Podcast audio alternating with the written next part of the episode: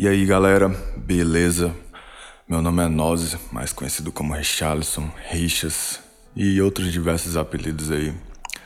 Sou organizador e apresentador do Random Q, um podcast onde a gente vai falar sobre assuntos randômicos que permeiam a nossa sociedade, seja música, seja arte, é, seja videogame, seja filme, seja qualquer coisa. Porém, nesse presente momento, a gente vai abordar assuntos éticos comportamentos humanos perante as situações atuais.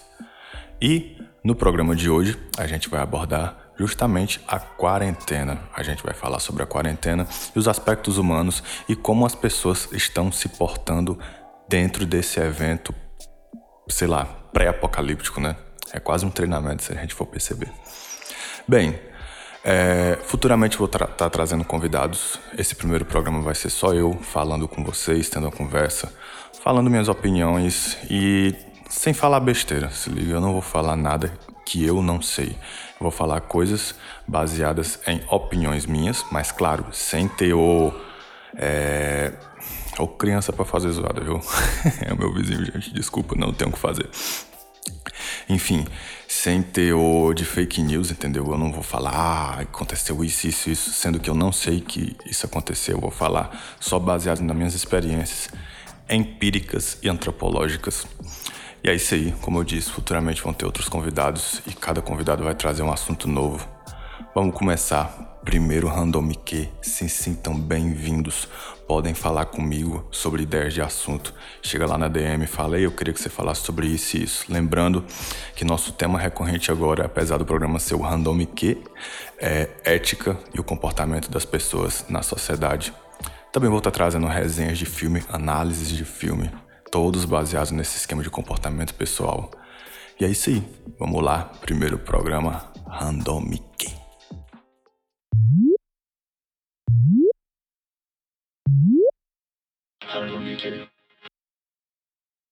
Bem, desde já, como vocês perceberam, tem umas crianças falando no fundo. Talvez vocês escutem algumas pancadas louconas.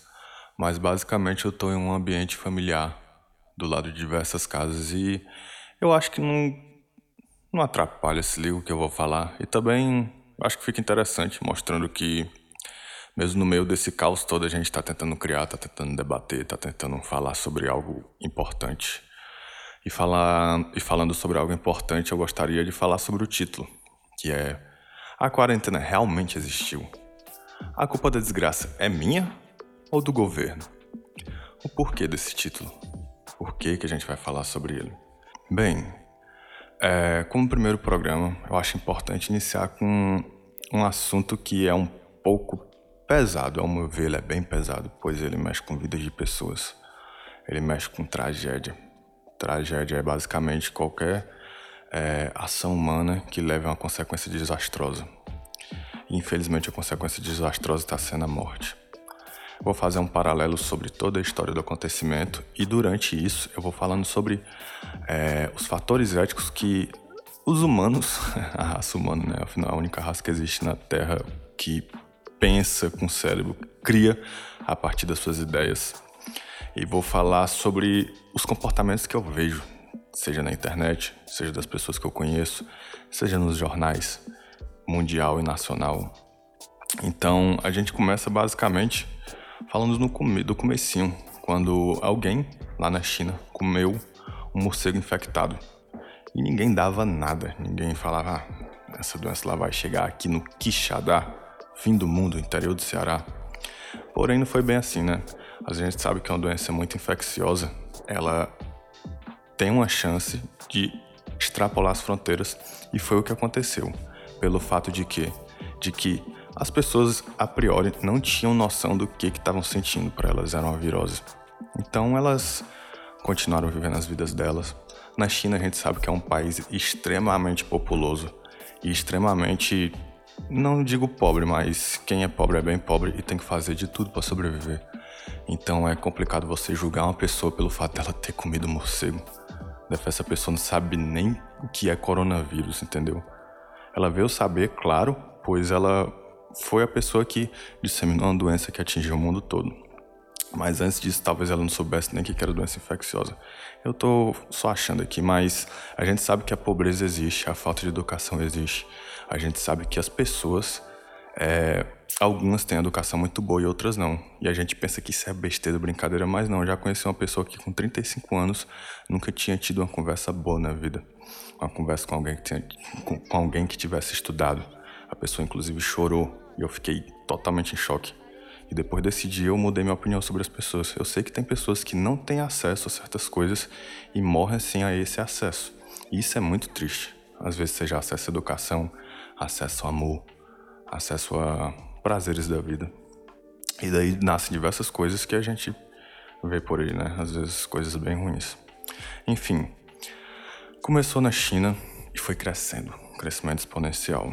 Saiu da China, foi para outro país, foi para outro país, foi para outro país e chegou aqui na nossa cidade. Minha cidade é o quê? Quixadá, interior do Ceará. Tem cerca de 90 mil habitantes. Uma cidade onde é, se arrecada muito com os estudantes, pois aqui tem muitas faculdades, é um polo de faculdades. E basicamente, certo dia eu recebo um comunicado. Eu tinha até um trabalho para apresentar no outro dia, dizendo que as aulas iam ser suspensas por 15 dias. Eu, caramba, o negócio é sério mesmo, né? Então vamos ficar em casa. E em um certo momento foi declarado o lockdown. Lockdown não, né? É a quarentena. Lockdown acho que realmente nunca existiu. E começaram a morrer pessoas na cidade. Chegou o primeiro caso aqui, todo mundo ficou, meu Deus, chegou o primeiro caso. Alguns dizem que essa doença foi disseminada por causa dos burgueses safados, né? Mas basicamente sim. Eu não tenho condição nenhuma de viajar para outro país. As pessoas que trouxeram a doença de fora eram pessoas que tinham uma certa condição. E é um pouco triste saber disso, pois os governos já sabiam que existia essa possibilidade de transmissão por pessoas que vinham de outros países. E mesmo assim, os governos liberaram. Não pode passar. E não foi só o governo do Brasil, foram os governos da maioria do mundo. E só depois eles começaram a bloquear as coisas e bloquear estradas terrestres, né? Porque voos nem todos foram bloqueados. Enfim, é, na primeira morte da cidade, as pessoas ficaram em choque, todo mundo se trancando em casa. Meu Deus do céu, o corona vai matar as pessoas. E a ciência começou a estudar sobre a doença, começou a entender como é que ela funciona, começou a entender que tipo de pessoas têm mais riscos de morrer. E a gente sabe que pessoas com uma certa idade, que tenham comorbidades, que são doenças pré-existentes, têm uma chance maior de perecer para o vírus. E isso é triste, porque eu já vi pessoas falando que, inclusive influencers grandes, dizendo que as pessoas que morrem são pessoas que não se cuidaram. E é bem triste ver uma pessoa que tem influência na palavra falar esse tipo de coisa, pois ela está reduzindo todas as 100 mil mortes a só uma coisa. E não é assim, a gente sabe que não é assim, né? A gente sabe que Cada caso é um caso. Enfim. É, na primeira morte na cidade, as pessoas se trancaram, ficaram, meu Deus do céu, o que está acontecendo? O que, que eu vou fazer? Eu vou morrer, meu pai vai morrer, minha mãe vai morrer. E basicamente algumas pessoas só pensaram assim. É, nas minhas redes sociais tinha gente que simplesmente estava cagando, não estava nem aí. Continuava fazendo festinhas, continuava se juntando. E eu, como bom guerreiro paladino, tentando esbravejar contra essa galera, começava a mandar umas indiretas, diretas até. Chegava na DM falando que a pessoa estava errada, que a gente estava numa situação pandêmica. E eu só quebrava a minha cara. A pessoa me bloqueava e continuava fazendo a mesma coisa.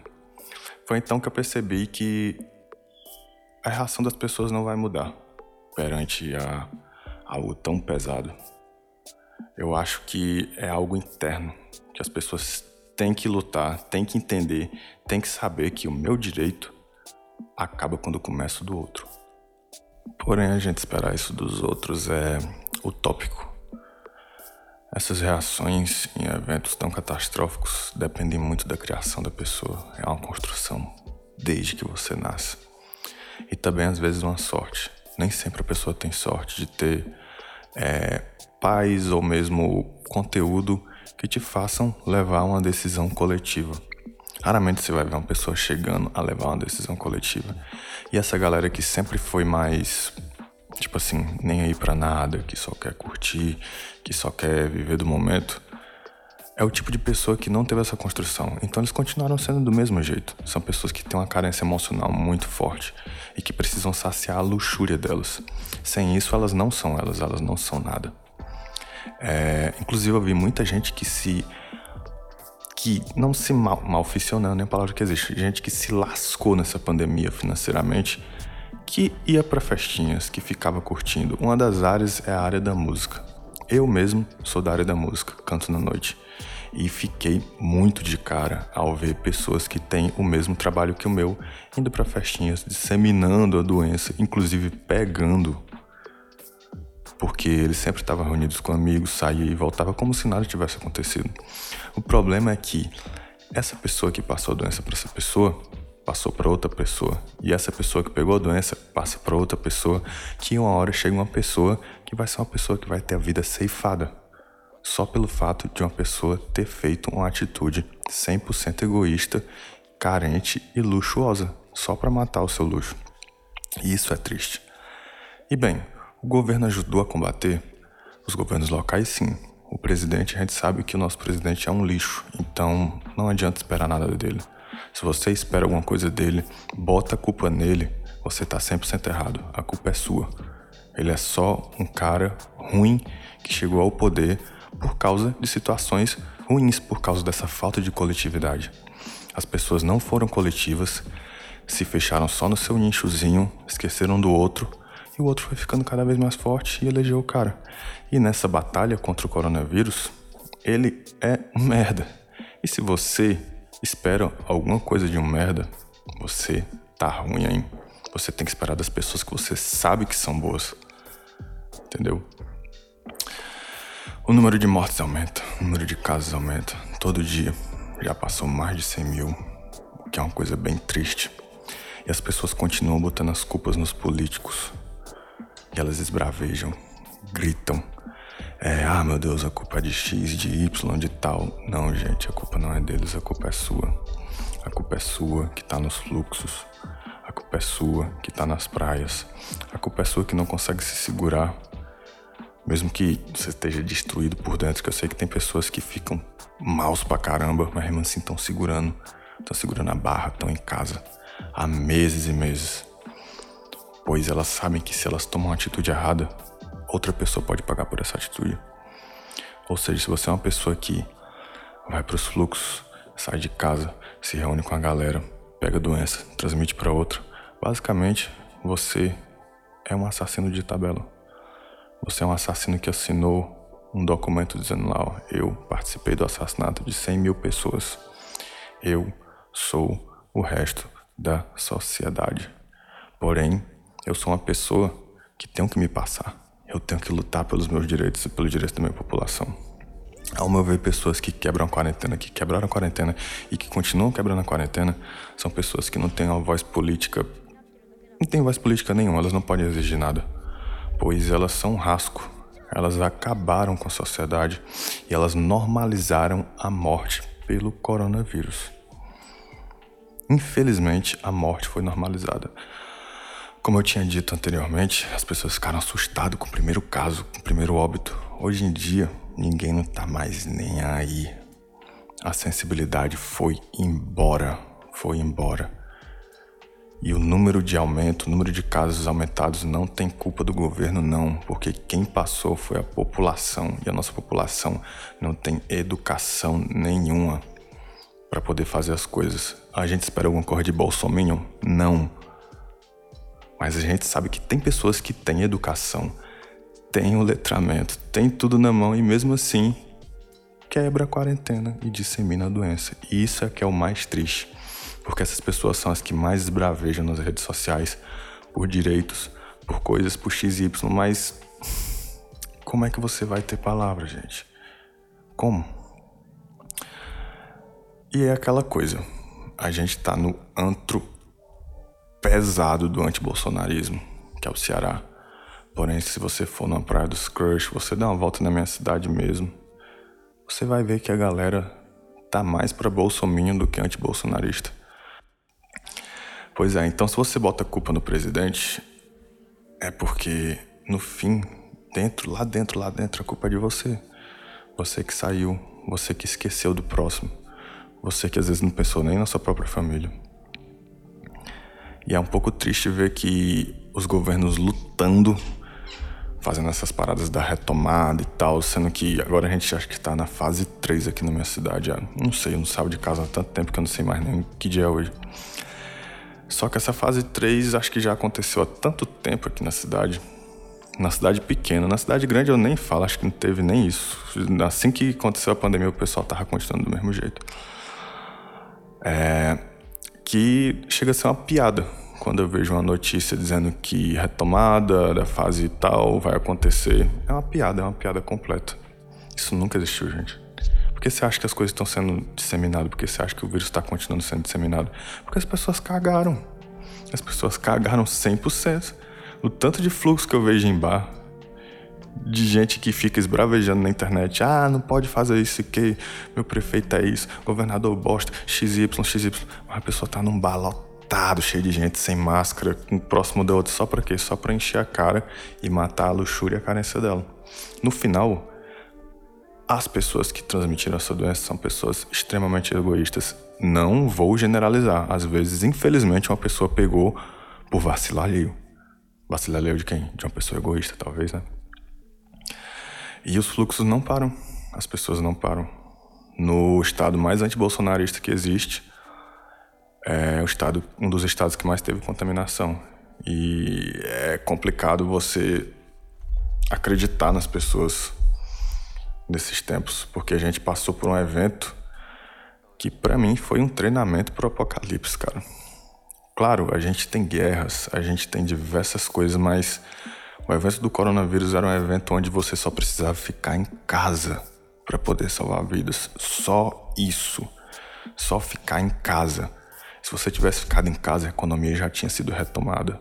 As coisas já tinham voltado ao normal. Os músicos já tinham voltado para os bares para poder cantar, fazer seus shows. Mas não, a galera não respeitou nem isso. Era só ficar em casa. Você não tinha que esquivar de bala, você não tinha que fazer nada. Só ficar em casa. Então, quando eu vejo uma pessoa postando stories na praia, no bar, aglomerando, é... cada vez mais eu perco a esperança de que o coletivo faça alguma coisa.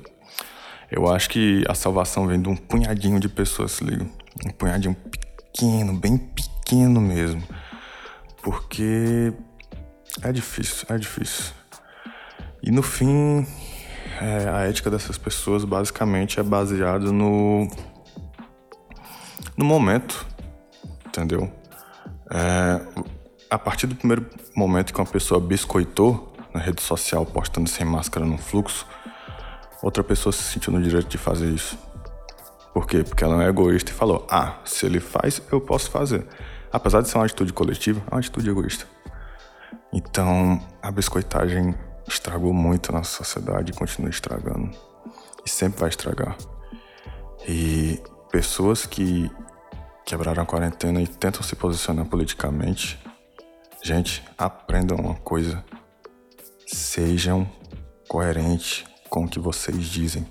Não adianta exigir direitos, exigir direitos, se vocês são as pessoas que não estão nem aí para os direitos coletivos. Como eu disse, o seu direito acaba quando começa o do outro. E se você não aprendeu nada em um evento onde 100 mil pessoas morreram só no nosso país, eu tô falando, só no nosso país. Se você não aprendeu nada com isso, se você continua disseminando as paradas, se você não faz por onde acontecer, se você não fica em casa, meu amigo, que dificuldade, hein? Se você não fica em casa. A gente sabe que tem gente que não pode ficar em casa porque tem que trabalhar. Mas eu conheço muita gente que pode ficar em casa por uns cinco anos seguidos, mas não fica. Por quê? Porque não quer, porque quer saciar seus desejos egoístas. E esquece da população, só que a gente depende do outro. Ninguém faz nada sozinho. Ninguém consegue existir sozinho. A gente sem o próximo não é nada. E se no treinamento pro apocalipse as pessoas não aprenderam nada, elas não vão aprender mais nada nunca.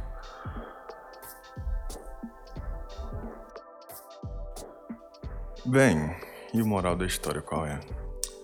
O moral da história é. Não sei nem se tem moral da história nesse momento, gente. Porque a gente tá numa situação muito triste onde as pessoas esqueceram das outras. Onde elas só pensam no próprio lucro, mas no fim esquecem que o lucro vem a partir de terceiros, vem a partir do coletivo.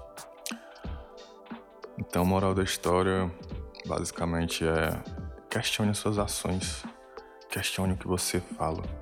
Sempre pense assim, ó, será que o que eu tô falando realmente condiz com quem eu sou?